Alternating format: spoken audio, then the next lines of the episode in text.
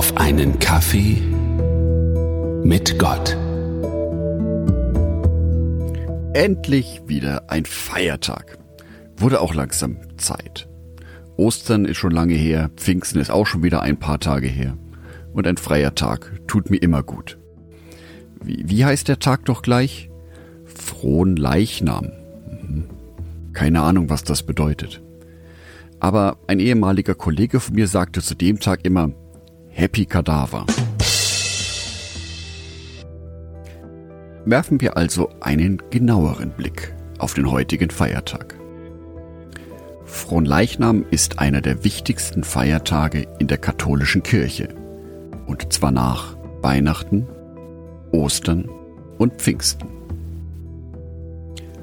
Dieser komische Name Fronleichnam kommt daher, dass das Fest schon etwa 800 Jahre alt ist. Es setzt sich zusammen aus den Worten Fron mit V geschrieben und das bedeutet so viel wie Herr und dem Wort Lichnam. Das bedeutet so viel wie Leib. Fron Leichnam bedeutet also so viel wie Leib des Herrn. Und das Wort Lichnam bedeutet auch nicht, so wie heutzutage, der tote Körper, sondern zu der damaligen Zeit hieß es der lebendige Körper, an den gedacht wird.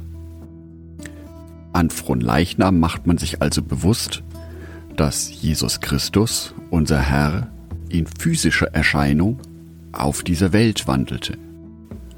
Und dass er uns im letzten Abendmahl auch hierfür ein Bild mitgab.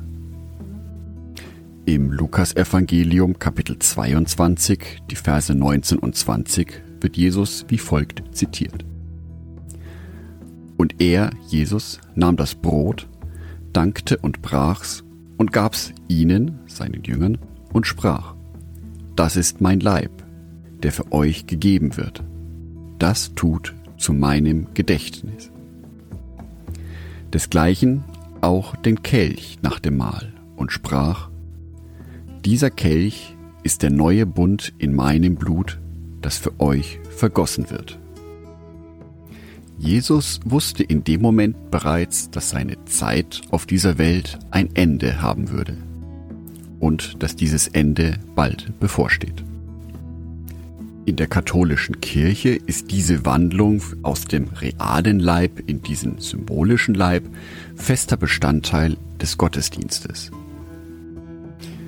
Aber halt, war das letzte Abendmahl nicht vor Ostern? Warum wird es dann nach Pfingsten gefeiert? Nun, die sogenannte Karwoche, also die Woche vor Ostern, ist eine sehr stille Woche im christlichen Glauben. Das Geschenk von Jesus ist jedoch so groß, dass in der katholischen Kirche es wirklich gefeiert wird. Mit einem prachtvollen Gottesdienst.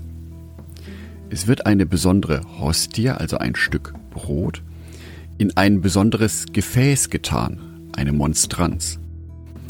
Und so zieht die Gemeinde dann durch die Straßen auf einen Pilgerweg. An verschiedenen Stationen dieses Weges wird ein Abschnitt dann aus dem Evangelium vorgetragen. Es werden Fürbitten gesprochen, und es wird ein Segen in alle Himmelsrichtungen verteilt. Daher wurde von der katholischen Kirche festgelegt, dass das Fest Fronleichnam genau 60 Tage nach dem Ostersonntag gefeiert wird. Somit fällt Fronleichnam in den Zeitraum zwischen dem 21. Mai und spätestens dem 24. Juni eines Jahres. Somit bleibt die Frage, darf ich als Adventist einen katholischen Feiertag in Anspruch nehmen? Ich denke, an der Stelle sind Adventisten und Katholiken sich einig, dass die Menschwerdung Christi, sein physisches Dasein auf dieser Welt und sein Wirken ein ganz besonderer Moment der Weltgeschichte war. Und ich finde es gut, dass an diesen Moment auch gedacht wird. In den Adventgemeinden gibt es dazu regelmäßig alle Quartale einen besonderen Gottesdienst, den Abendmahl-Gottesdienst. Deswegen werde ich den heutigen Tag zum Anlass nehmen, mir ganz bewusst zu machen, dass Jesus Christus auf dieser Welt war, physisch, dass er hier gewirkt hat und dass er ein Gott ist, der nicht nur oben im Himmel thront, sondern der mich und meine Existenz hier auf diesem Planeten so gut nachvollziehen kann, weil er es selber erlebt hat. Andacht von Jörg Martin Donath.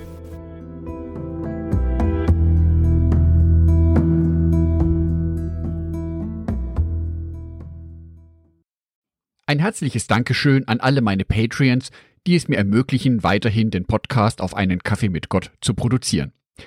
Herzlichen Dank an Sonitschka und an Andreas Pfeiffer. Auf Patreon kannst du mich bereits mit einem Euro monatlich unterstützen. Oder du lässt mir ein paar Sterne da. Das sagt dem Algorithmus nämlich, dass dies ein guter Podcast ist und wird so mehr Menschen angezeigt. Vielen Dank schon vorab.